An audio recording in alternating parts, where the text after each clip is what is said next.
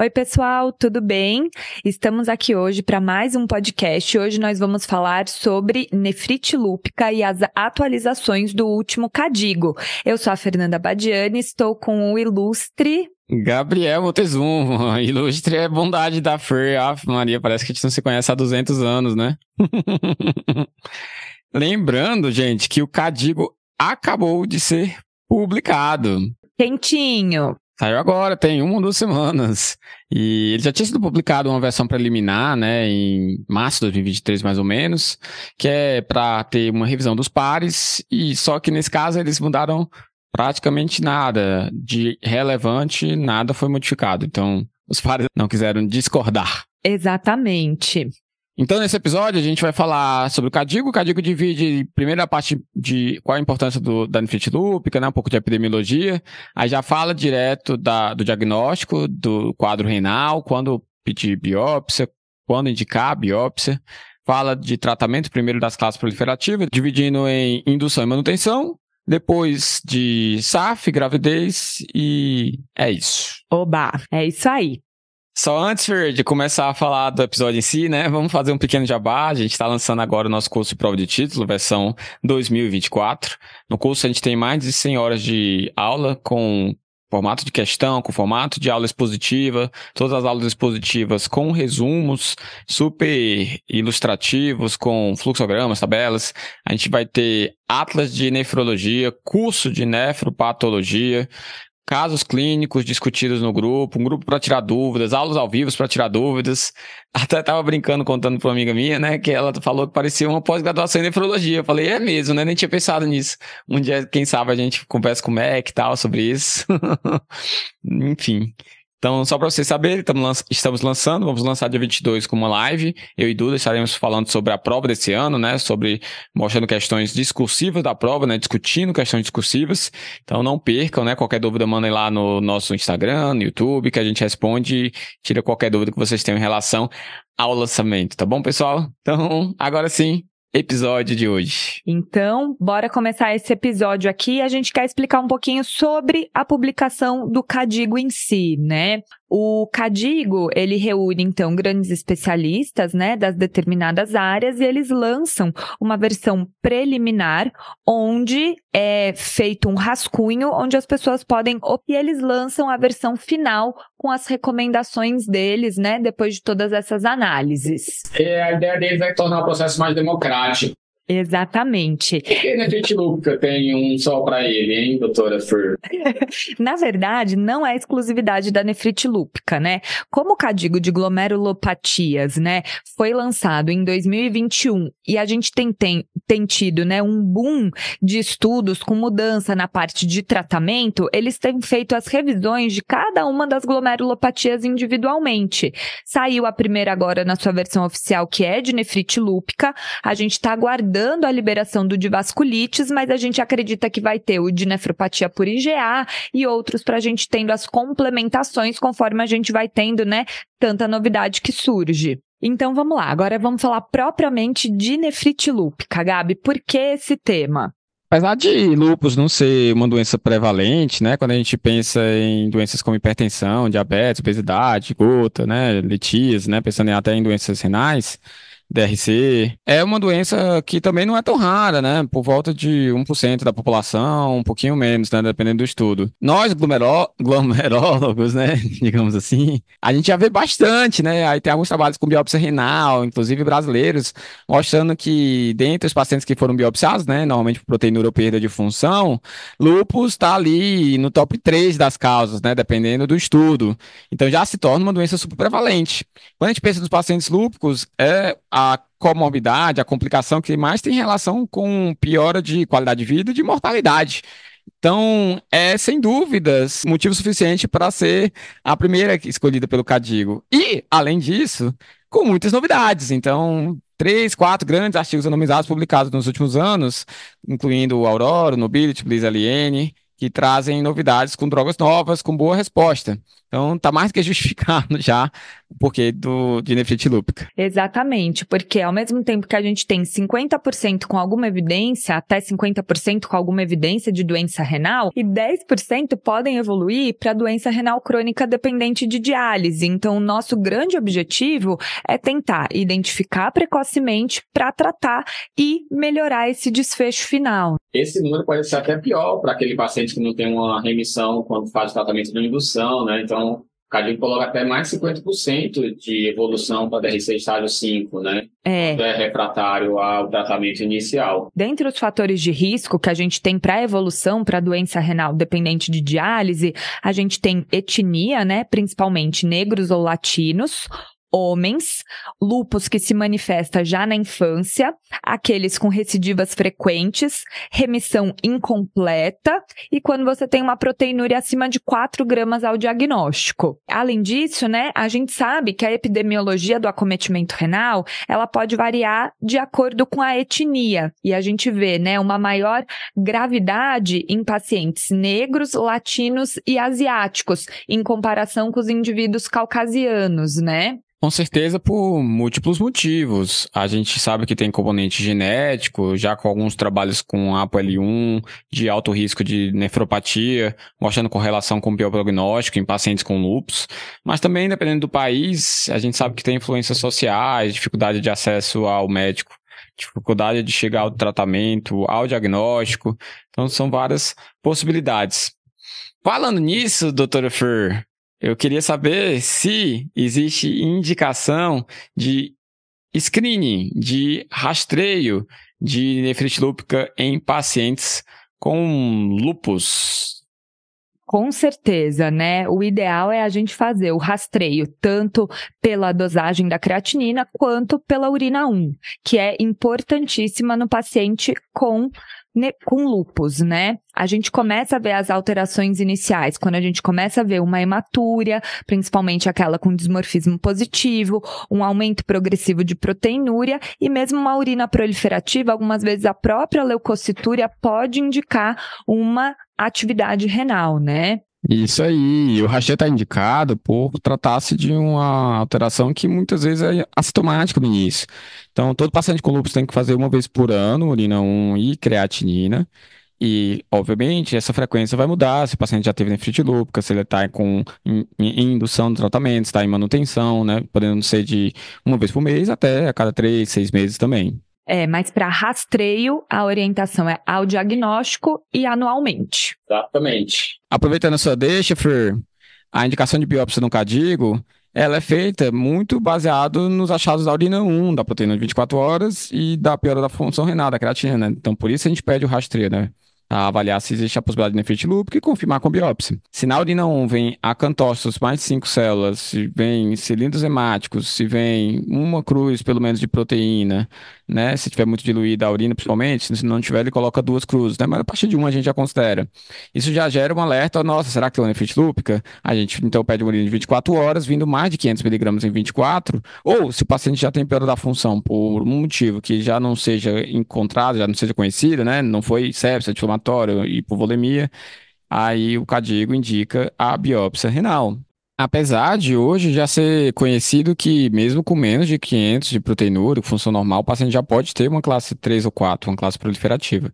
Em até 30%, 40%, dependendo do estudo. Então, é algo que talvez no futuro mude, mas a gente também não tem certeza se começar nessa fase que até a proteinúria está muito baixa, se também faz diferença a longo prazo, pensando em prognóstico, apesar de tudo indicar que sim.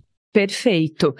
Quando a gente biopsia, né, então, entendemos a indicação, a ideia talvez seja no futuro fazer ainda mais precoce, né? Mas quando a gente biopsia, a ideia é que a gente consiga definir qual é o tipo de Isso é lógico, isso. Do tratamento, certo? Exatamente. Normalmente, o que é mais prevalente é, nos estudos é uma classe proliferativa, que é a classe 3 ou 4, né? Só a nível de curiosidade, não tem nada que mude entre a 3 e a 4. Não muda prognóstico, não muda tratamento. Então, no futuro, talvez até não, não considerem como classes diferentes. Muitas vezes a gente se pergunta: será que vale sempre a gente biopsiar um paciente com suspeita de nefrite lúpica? E de forma geral, a gente considera que vale a pena sim a gente realizar essa biópsia renal. Muitas vezes a gente está num centro onde a gente não consegue realizar a biópsia de forma muito precoce e a não realização da biópsia não deve, né, deter o início do tratamento quando a gente já tem, né, evidência de uma atividade mais importante. Mas de toda forma, a gente pensaria em biopsiar mesmo num paciente que já iniciou o tratamento, porque além da gente conseguir determinar a classe, né, o tipo histológico de acometimento, a gente consegue observar outras coisas na biópsia que podem ajudar, certo? E presença crescentes, de microangiopatias trombótica, se tiver já um grau de cronicidade mais alto, tudo isso pode interferir na minha decisão de tratamento. Exato, no tipo de droga que a gente vai utilizar, no que a gente vai esperar de resposta para aquele paciente e avaliar outras complicações associadas. Porque o que a gente tem como uma crítica, né, na avaliação da biópsia renal, quando a gente divide nas classes histológicas, é que tem algumas, alguns pontos que não são contemplados, né, Gabi? Eu comentei, né? A crescêntica, por exemplo, a gente sabe que é mais grave. A nenhum momento coloca, quando tem crescente, alguma mudança de tratamento, que deveria ser mais agressivo, que deveria fazer mais corticoide.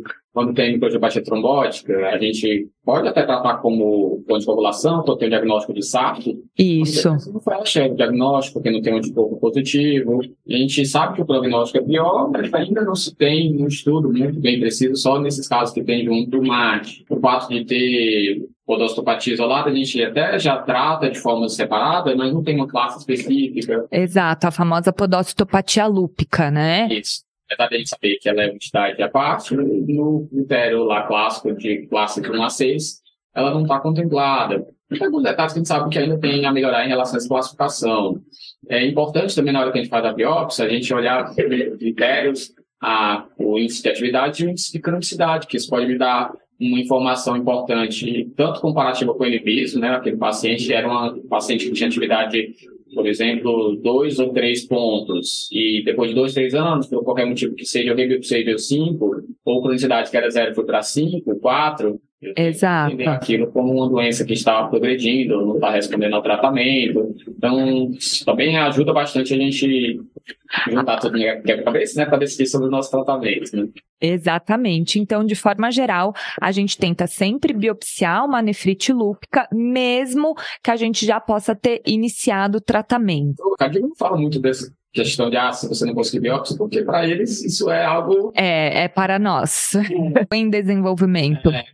Ele, eles provavelmente não conseguiram biopsiar, pacientes que têm plaquetopenia muito grave, né, que velocidade pode acontecer. Então, o que eu considero normalmente para pensar em tratamento empírico é aquele paciente que está realmente com um acometimento grave, né? Pensando em rim, uma piora de função renal ou uma síndrome nefrótica. Não tem um grama de proteinura, mesmo sabendo que pode ser uma classe 3 ou 4, Vamos esperar 30 dias, 60 dias. Às vezes é melhor eu ter certeza daquele diagnóstico, já que eu vou ter que ficar três anos, no mínimo, com imunossupressão mais é.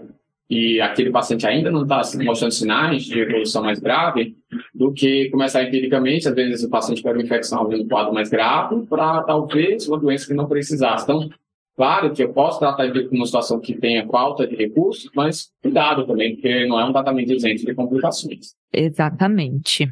É, e nesses casos que a gente não tem biópsia, será que tem alguma outra coisa que possa auxiliar a gente no diagnóstico?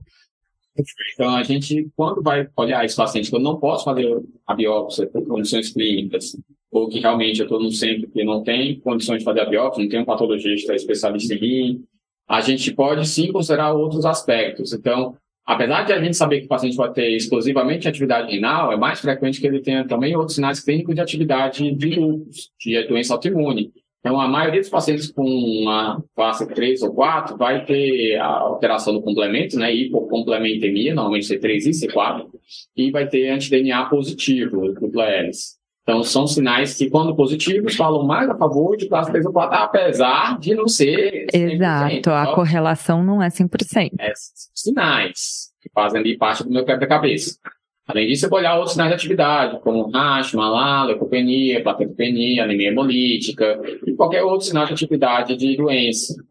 A gente nem falou muito de diagnóstico do lúpus em si, né? Porque não vai, não vai terminar. Mas parece que saiu um diagnóstico novo lá do lado ACR, né, que são a Sociedade Europeia e Americana de Reumato, considerando a questão de ter o campo positivo, 10 pontos, né? E depois a gente pode falar de mais detalhes, só para também não, não deixar passar, mas é por conta realmente do tamanho do episódio. De qualquer forma, esses são sinais já clássicos que a gente sabe que podem me ajudar. O fato de ter, quanto maior a proteína, maior a chance de classe 3 ou 4 pode ter classe 5 junto, né? Mas aumenta a chance, assim como o fato de ter piora da função renal. E pior prognóstico. Também tem mais chance de ser classe 3 ou 4. Então, é o tipo de paciente que eu estava comentando que a gente vai acabar considerando mais rápido iniciar o tratamento empírico. Além disso, hoje em dia a gente tem outros marcadores que estão aparecendo ainda não tanto para a prática clínica, pelo menos não no Brasil. Mas vai, vão chegar, é o futuro. É o futuro, isso. Então tem estudo super interessante com tem uns dois, três anos atrás, com um marcador de células é, linfomono, né, especificamente de monócitos, que é o CD163, que é um marcador que fica na parede celular do monócito, que quando vem aumentado na urina, ele sugere maior chance de ser um paciente que está com atividade na biópsia e que tem uma classe 3 ou 4. E alguns estudos até sugerem que quando ele baixa, sinal que realmente a biópsia já está com sinal de remissão, então é uma opção, tem estudo com Enigal também, mas os dados não são tão robustos. Ainda estamos tentando achar aquela famosa, aquele famoso biomarcador que resolveria tudo, que é a nossa troponina.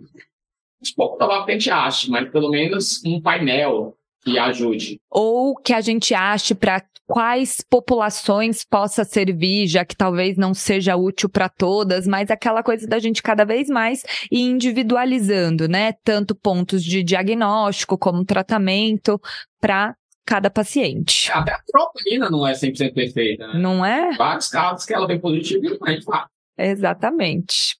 Antes de começar a falar das classes especificamente, eu acho que a gente precisa falar do principal pilar do tratamento, que é a hidroxicloroquina, né? Ela é o coringa quando a gente fala de nefrite lúpica, porque ou do lupus mesmo em si, né? Porque ela vai ser um alicerce no tratamento. Então, a gente vai iniciar o uso da hidroxicloroquina para todas as classes, né, de nefrite lúpica. Inclusive, quem tem lúpus sem nefrite. Sem nefrite, né? Só para a gente não esquecer.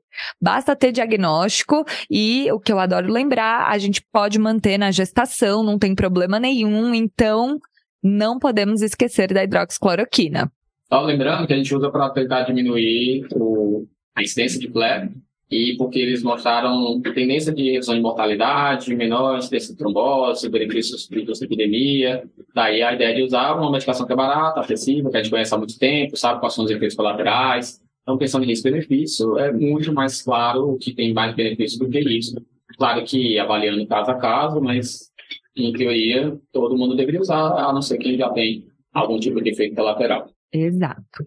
Então vamos falar agora do tratamento propriamente dito das classes 3 e 4. Normalmente a gente vai começar com corticoide associado a outro tratamento imunossupressor, que pode ser o micofenolato, a ciclofosfamida ou pode ser uma combinação de belimumab com micofenolato ou ciclofosfamida ou micofenolato associado a inibidor de calcineurina, quando a gente tem uma função renal relativamente preservada, que seria uma taxa de filtração glomerular estimada acima de 45 ml por minuto. Essa é uma das grandes mudanças do CADIGO de 2021, de glomerulopatias em geral, para o de 2024, de nefrite lúpica pura que nesse caso agora a gente tem a possibilidade de utilizar quatro primeiros esquemas imunossupressores. Claro que no Brasil a gente não tem facilidade de prescrever belimumab, mas ele já é liberado pela Anvisa há 10 anos.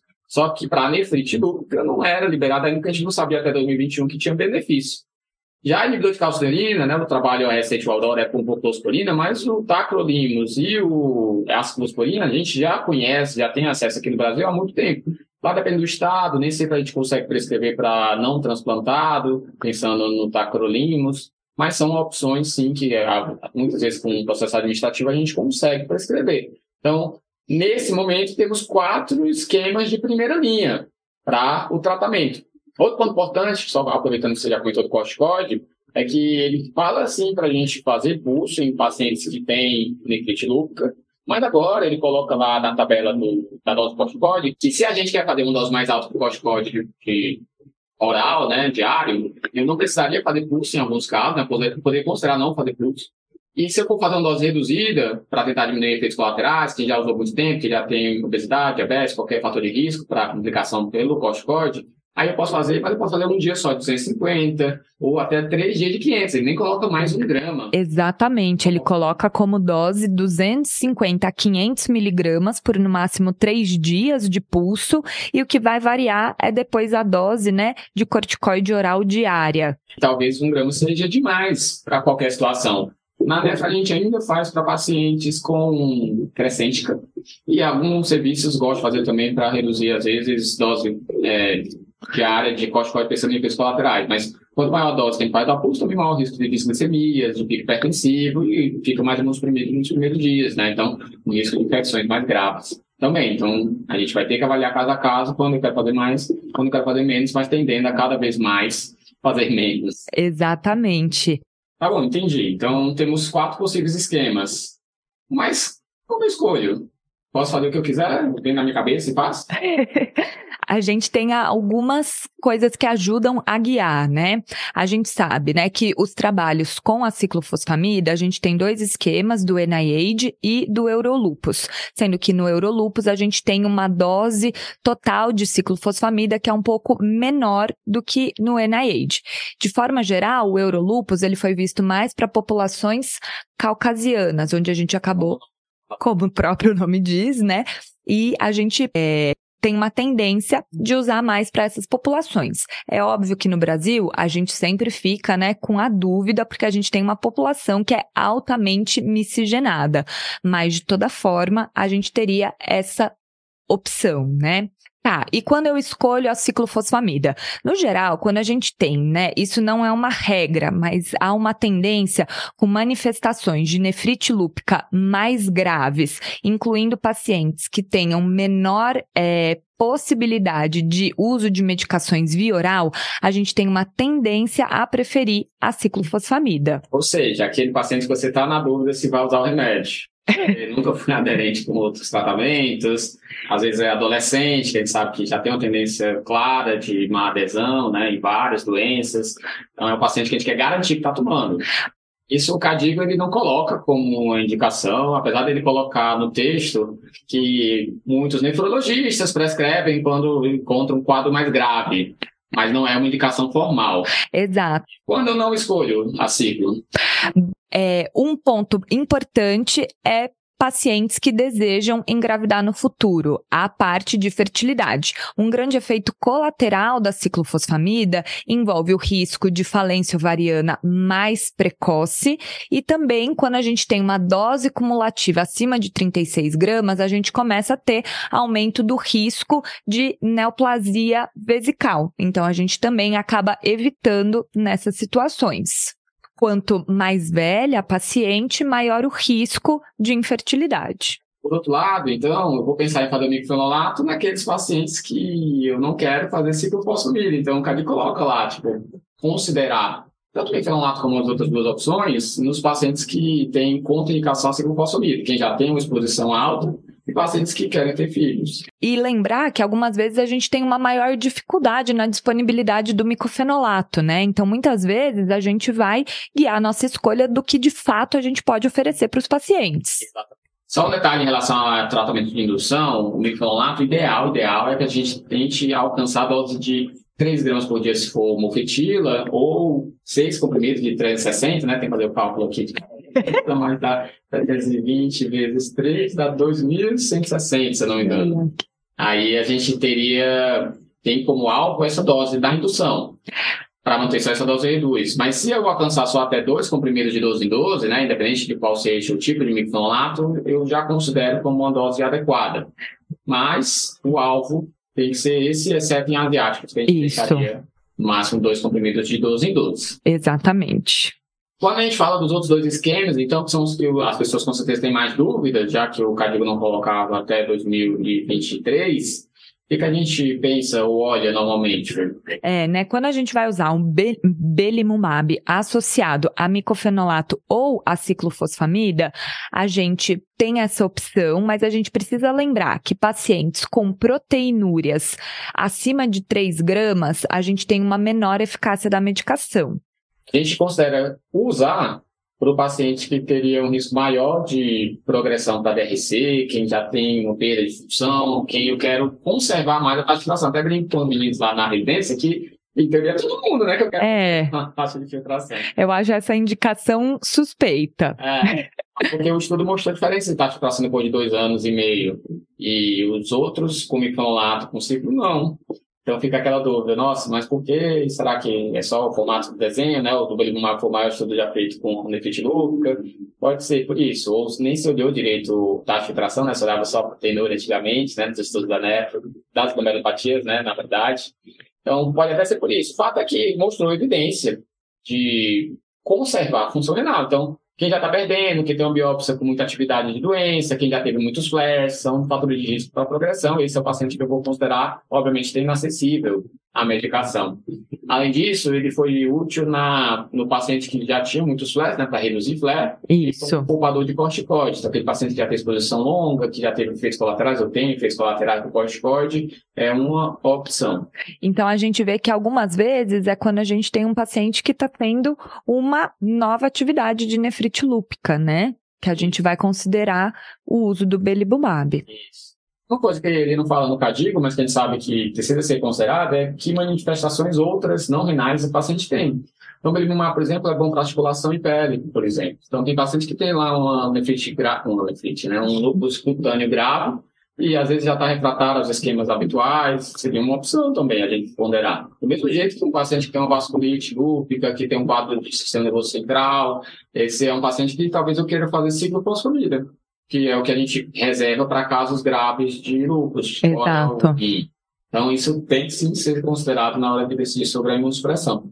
E por último, o inibidor de cálcio de urina, né? O que, que a gente precisa ponderar na hora de escolher o inibidor? Algumas vezes a gente precisa olhar mesmo para a taxa de filtração glomerular, porque a gente sabe que os inibidores de calcineurina, eles têm uma maior nefrotoxicidade a longo prazo. Além disso, se a gente tem pacientes com suspeita de microangiopatia trombótica, a gente também deve evitar essas medicações, por conta do risco de desenvolvimento de mate. No CADIGO, ele coloca para a gente evitar com uma taxa de filtração glomerular abaixo de 45 ml por minuto. É, ele cita que o estudo do multitarget com tacrolimus usou 28, 30, né, de porte, mas o do apocoscolino 45.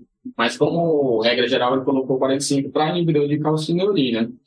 E ele coloca para ponderar, usar, né, para priorizar aquele paciente que tem proteína normal de 3 gramas, né, pelo efeito claro da, do inibidor de calcitrina nos pacientes com mais proteinúria, né, a gente pode usar no membranose, nas podopatias, e também porque no estudo do Aurora, eles viram que essa população com mais de 3 gramas mantinha a taxa de resposta, ao contrário, por exemplo, do Gliz Aliene, que no Belimumab não mostrou. Exato. E também considerar nos pacientes com dose que você quer reduzir a dose do corticoide, está com dificuldade de desmame, que foi exatamente o que eles fizeram no desenho do estudo. Então, o Aurora foi o estudo que usou dose reduzida de corticoide, que permite que o Cadigo coloque lá aquela tabela com dose reduzida, baseado no Aurora. Então, é o esquema que me dá mais evidência de poder usar doses menores de corticoide. Que a gente sabe que é uma tendência hoje no lupus, né? A gente já usa. E na, ne... é, na nefro, na imunossupressão no geral, né? Porque o corticoide é meu bem, meu mal. A gente sabe a quantidade de efeitos colaterais e os prejuízos que a gente acaba tendo a longo prazo. Cada vez mais a gente tem visto que a gente consegue atingir os efeitos benéficos sem uma dose tão alta de corticoide. É, o Cadiga até cita que tem um estudo que tirou o corticoide depois de um ano de remissão e o paciente voltou a ter mais atividade do que quem manteve. Então, realmente é meu bem meu mal. Não é que ele não é útil, não é que ele não funcione, mas infelizmente a gente tem que ponderar se já tem risco de efeito colateral ou se eu tenho outra alternativa que talvez mantenha o paciente em remissão sem ter efeitos colaterais. Estamos procurando ainda o ideal, né? Mas. Sempre. é isso, gente. Então, esses são os quatro esquemas que o Cadigo coloca. Tem também os inibidores do CD20, né, que são depletores de células B, como o rituximab e agora o obinutuzumab. Ele não cita como opção para essa primeira linha, né? Ele cita Isso. como tratamento para casos refratários ou em situações onde não tem talvez uma das opções. O obinutuzumab tem um estudo já, o Nobility, que mostrou benefício já em dois anos. Então, o resultado foi bem parecido com o do Bliss, mostrou melhora de taxa de filtração também, não só de proteinúria, mas era no fase 2, o Cadigo ainda não coloca como uma parte do esquema, mas talvez no futuro tenhamos cinco esquemas. É isso aí. Só para finalizar, porque a gente pode fazer um tratamento de indução e meu paciente não responder, né? Então o Cadigo coloca uma série de etapas. A primeira é verificar de fato a aderência ao tratamento, garantir pacientes que usam medicações via oral, como que tá, de preferência. Se for é possível fazer a dosagem de nível sérico das drogas no sangue para a gente garantir como é que tá. Algumas vezes ele até comenta sobre repetir a biópsia renal para a gente avaliar índice de atividade, cronicidade ou mesmo, mesmo a presença de um diagnóstico alternativo, como por exemplo uma microangiopatia trombótica. E você pode fazer uma troca entre essas diferentes opções de primeira linha. Um paciente que você começou com micofenolato, que você achou que não respondeu bem, você pode trocar para ciclofosfamida. E você pode fazer essa troca entre essas quatro primeiras opções que ele coloca. E para finalizar, em casos que sejam de fato refratários aos agentes de primeira linha, ele coloca, né, rituximab ou outros agentes, ou mesmo um curso estendido de pulso de ciclofosfamida. Tá, alcancei minha remissão, né? Só lembrando, né? Qual é o nosso objetivo mesmo? Então, o nosso objetivo a gente pode ter, né? A resposta completa, que seria a redução da proteinúria menor do que meio miligrama meio grama por grama no P/C ou 500 miligramas na urina de 24 horas, uma estabilização ou melhora da função renal, que seria no máximo até 10 a 15% da creatinina basal, num período de 6 a 12 meses do início da terapia. A gente usa hoje em dia, né? Ele nem coloca isso no Cadigo, né? Mas o Brad Rubin, que é o, o principal autor do Cadigo, um dos principais, ele coloca num artigo de revisão que a gente avaliaria uma resposta inicial satisfatória quando tem uma queda de 25% ou mais da proteinúria, como um parâmetro, olha, seu paciente está indo bem. Claro que eu avaliar as manifestações sistêmicas, taxa de filtração, não é só proteinúria.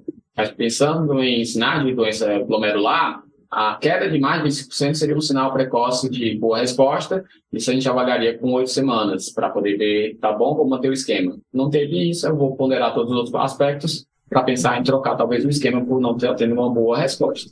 Maravilha.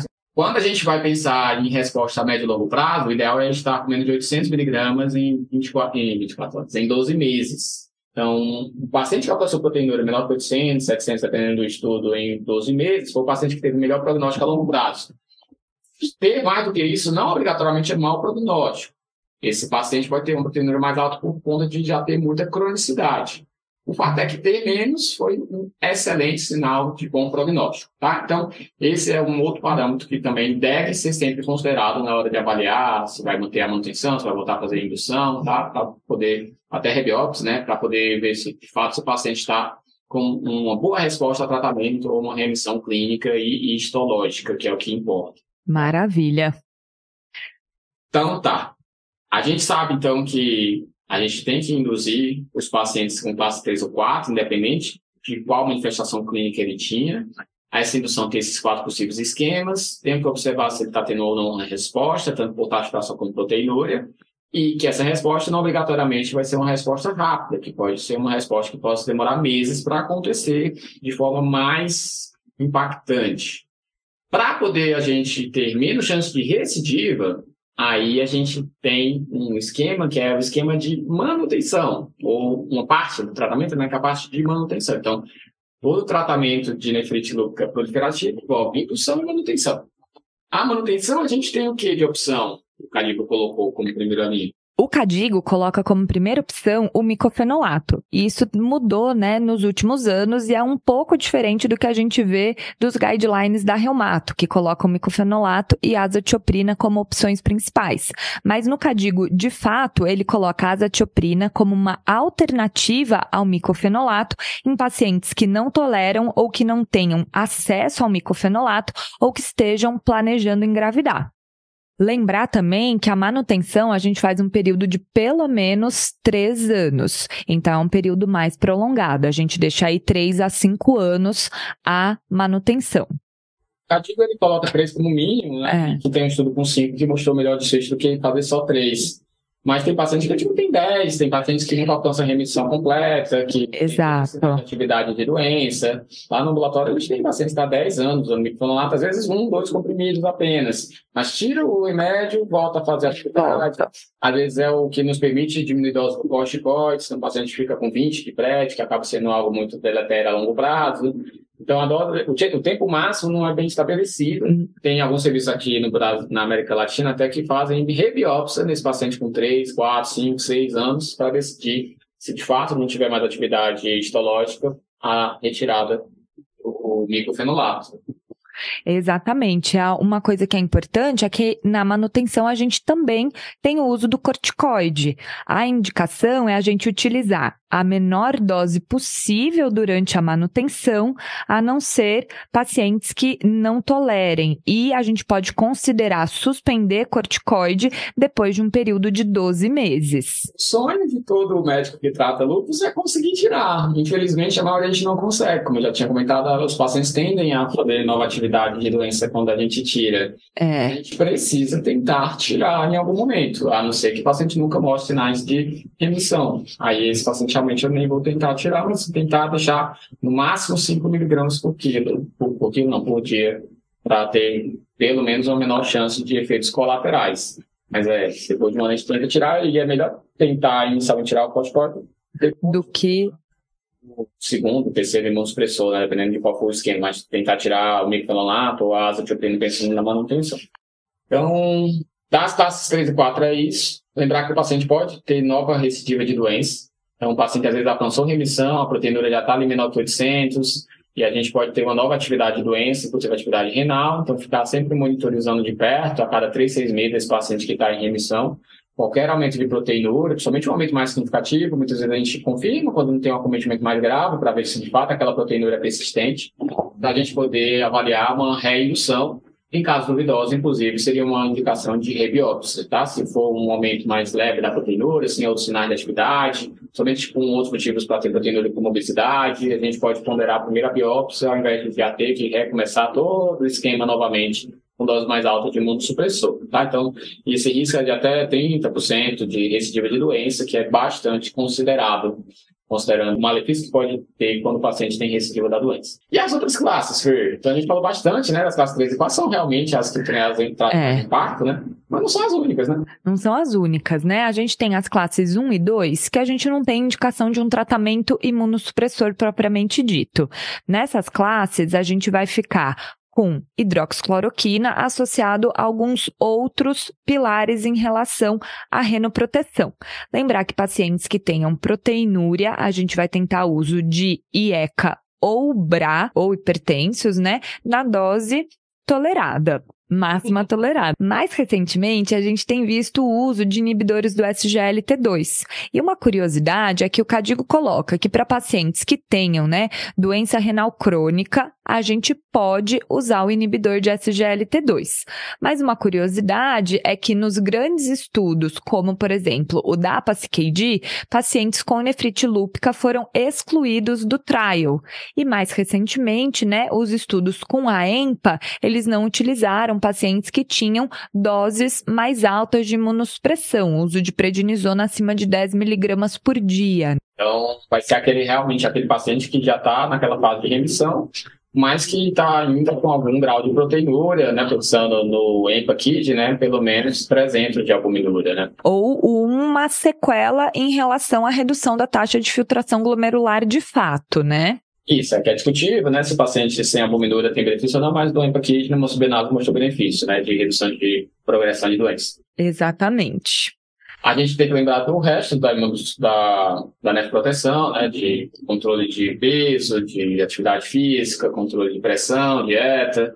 Lembrar também que o paciente lúpico é um paciente complexo, que pode ter manifestações sistêmicas, a gente pode fazer profilaxias para várias complicações, como osteoporose, como o zoster, que precisa recomendar vacinação, que a gente precisa recomendar proteção solar, ter cuidado com anticoncepção, então não falta coisa para falar, mas não dá para falar disso tudo num, um, um episódio só. Mas lembrar dessa complexidade do paciente, né? Então a gente vai fazer esse cuidado, né, nas classes 1 e 2 e vigilância, porque são pacientes que podem, né, no futuro progredir para uma atividade de uma classe 3 ou 4.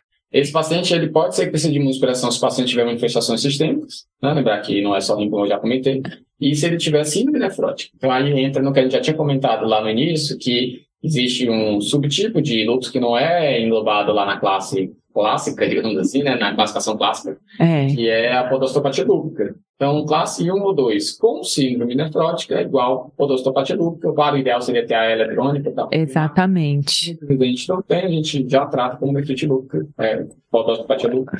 Para você saber, o tratamento é igual o alesomib, né, GESP, então é corticoide até 80 mg, mg por quilo, vai tomando de acordo com a remissão. Costuma ter um bom prognóstico. O Cadigo não coloca, mas outros estudos falam que normalmente esses pacientes parecem ter uma boa resposta com inibidor de calcineurina também.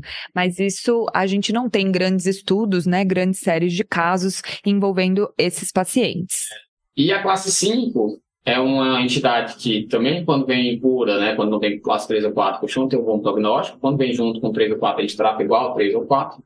Se ela não tiver sido nefrótica ou perda de função por conta de, de nefrite lúpica, sem outra causa que justifique, eu não preciso imunossuprimir, teoricamente, posso só fazer tudo isso que a gente já falou de nefroproteção. Se tiver sido nefrótica ou uma perda de função não justificada por outra causa, né? Causa que não seja a própria nefrite, Aí sim a gente faz a expressão, não tem estudos grandes só com classe 5. Em teoria, eu posso usar ciclofosfamida, microfenolato e inibidor de cálcio da urina. E até rituximab. E até rituximab. Então, em teoria, a gente pode usar praticamente qualquer um imunossupressor. Claro que tendendo a usar os que têm menos efeito colateral. No caso, a gente tenta evitar ciclofosfamida, exceto talvez em casos muito graves. Exato. E, só para finalizar, já que já está fundo o nosso podcast, se o paciente tiver SAF, ele coloca lá no Cadigo, né, um capítulo, um, é. um, um, tópico do Cadigo sobre anticoagulação, né, no paciente com SAF. Então, o paciente que tem microangiopatia trombótica, especialmente se for trombótica com manifestação clínica, que tem uma biópsia com muita manifestação, né, não é só um capilar de um glomérulo com trombose, que já tinha talvez um contexto clínico de atividade de doença por conta da classe 3 ou 4, pode ser a causa da trombose, né? Um paciente que tem realmente uma mais significativa, a indicação de tratamento é com anticoagulação. O CADIC, inclusive, coloca que a gente não pode fazer os anticoagulantes novos, né, para SAF, como a Pixabana, Rivaroxabana, que a gente não tem estudos mostrando que seja uma eficácia parecida com o do, da varfarina, pelo contrário, né, mostrando uma maior eficácia da varfarina, tá? Então, esse é um detalhe que a gente precisa saber para a SAF especificamente. Lembrar que a gente precisa fazer a dosagem dos anticorpos para confirmar o diagnóstico, também pode ter o diagnóstico também com perdas gestacionais. Exato. E por último, doutora Fer, né? A gestante, né? Também tem um tópico só para gestante. A gente tem que lembrar que pacientes com lúpus, elas sempre possuem o maior risco de complicações materno-fetais. Então, são pacientes, elas precisam ser aconselhadas em relação à anticoncepção. Então, lembrar que a gente vai preferir métodos que não contenham estrógeno ou métodos que sejam não hormonais e para a gente poder tentar fazer uma gestação planejada no melhor momento dessa paciente. Então, então, o melhor momento é quando a gente tem uma paciente que tem a função renal estável, com dose reduzida de imunossupressão há pelo menos 6 a 12 meses, associado a uma proteinúria menor do que 500 a 1000 miligramas em 24 horas, hipertensão controlada e que esteja estável sem uso de medicações que sejam teratogênicas. Então, a gente tem que lembrar de suspender, né? Ela tem que estar tá pelo menos três meses sem uso de ciclofosfamida, micofenolato, metrexate e sem uso de IECA ou BRA também, e mantendo proteinúria controlada nessa situação avalia como fica a atividade de doença, passou seis meses, mantém remissão, aí fala liberado. Liberado. Os pacientes devem seguir a risca, né, essa orientação. De preferência, sim, né? A gente sabe que muitas vezes vai sendo difícil, mas isso seria o ideal. E depois que elas engravidarem, a gente tem que lembrar que vai ser um pré-natal de alto risco e que são pacientes que merecem, né, profilaxia com uso de AS. A gente deve iniciar após 12 semanas e preferencialmente antes de 16 semanas o uso da aspirina para prevenção de pré-eclâmpsia. Lembrar também que a gente precisa orientar uma dieta rica em cálcio para todas essas pacientes. Caso essas pacientes não consigam essa dieta, a gente precisa também fazer a suplementação com carbonato de cálcio e manter as outras, né, indicações para todas as gestantes de controle de peso, atividade física, verificar com mais frequência a proteinúria, pressão arterial, todos esses outros, né, é, pilares para gestantes no geral. Excelente, doutora Fer. Com isso, finalizamos nossa avaliação, análise, revisão. Nosso resumo do Cadigo. Isso. Cadigo. Estamos fazendo um apanhado. Um fechamento. Discutiu, né? Um fechamento. Então, a gente mostrou a importância do Cadigo, por que, que ele agora está trazendo separado, por que, que já está tendo as atualizações rápidas. Graças a Deus, muitos artigos aparecendo, né? Desses, dessas novas drogas, Três delas, né, o Voclosporina, o Belimumab e o Obinutuzumab, apareceram nos últimos três anos. Então, realmente super recente. A gente falou da importância da metilúpica, falamos de como fazer o diagnóstico, indicações da biópsia, lembrando que a urina não pode servir de triagem, avaliou, avaliou que tem qualquer sinal de doença renal, faz a proteína de 24 horas. Lembrando que tem que fazer mesmo sem sinais, uma avaliação por urina 1 e creatinina, uma vez por ano, pelo menos em todo paciente com lúpus. Falamos do tratamento. Então, o primeiro classe 4 é a mais prevalente, é a que traz mais móvel mortalidade. Lembrar de fazer indução, agora são quatro possíveis esquemas. Lembrar de que existem algumas sugestões para escolher um ou outro esquema de acordo com a adesão, de acordo com proteinura, de acordo com quantidade de flares anterior, mas que não é algo tão matemático, né, que eu vou avaliar realmente de forma individualizada. A gente precisa considerar que a queda da proteína é um sinal de atividade de, de resposta rápida, mas que a gente, às vezes, precisa esperar seis a 12 meses para, de fato, perceber que o paciente está evoluindo de forma favorável. A manutenção é essencial para a gente poder evitar novos flash, que é, essencial para o paciente manter-se saudável ou com boa qualidade de vida. E é comentamos sobre o tratamento dos outros, das outras classes, né? Vacina 2 pode ser que tenha que tratar se for uma osteopatia dupla, no caso do paciente com síndrome nefrótica, o sapo também é importante lembrar que precisa esquecer anticoagular e todas essas peculiaridades, todas essas particularidades, né, dos pacientes que acabam engravidando, né? Que não é tão raro assim, né, doutora Exatamente. É isso, gente. Então, ouçam, claro, estamos no final do episódio, né? Mas espero que vocês tenham ouvido, ouçam de novo o episódio, porque é realmente um tema super prevalente, importante e atualizado agora em 2024. Então, trouxemos realmente para ajudar vocês a manterem-se sempre up to date. É isso aí, obrigada, gente. Um super beijo. Beijo, pessoal, e nos vemos por aí. Uhul! Esse podcast tem o objetivo de educação médica. As informações aqui prestadas exprimem as opiniões dos seus integrantes no momento da gravação. Não esqueça que a medicina muda constantemente. Não esqueça de nos avaliar nas plataformas de podcast e deixar a sua opinião e críticas nos comentários em Instagram. Isso nos ajuda a melhorar e expandir nosso trabalho para mais pessoas. Não utilize as informações ouvidas aqui como conselho médico para si ou para outros. Em caso de necessidade, procure opinião médica direcionada.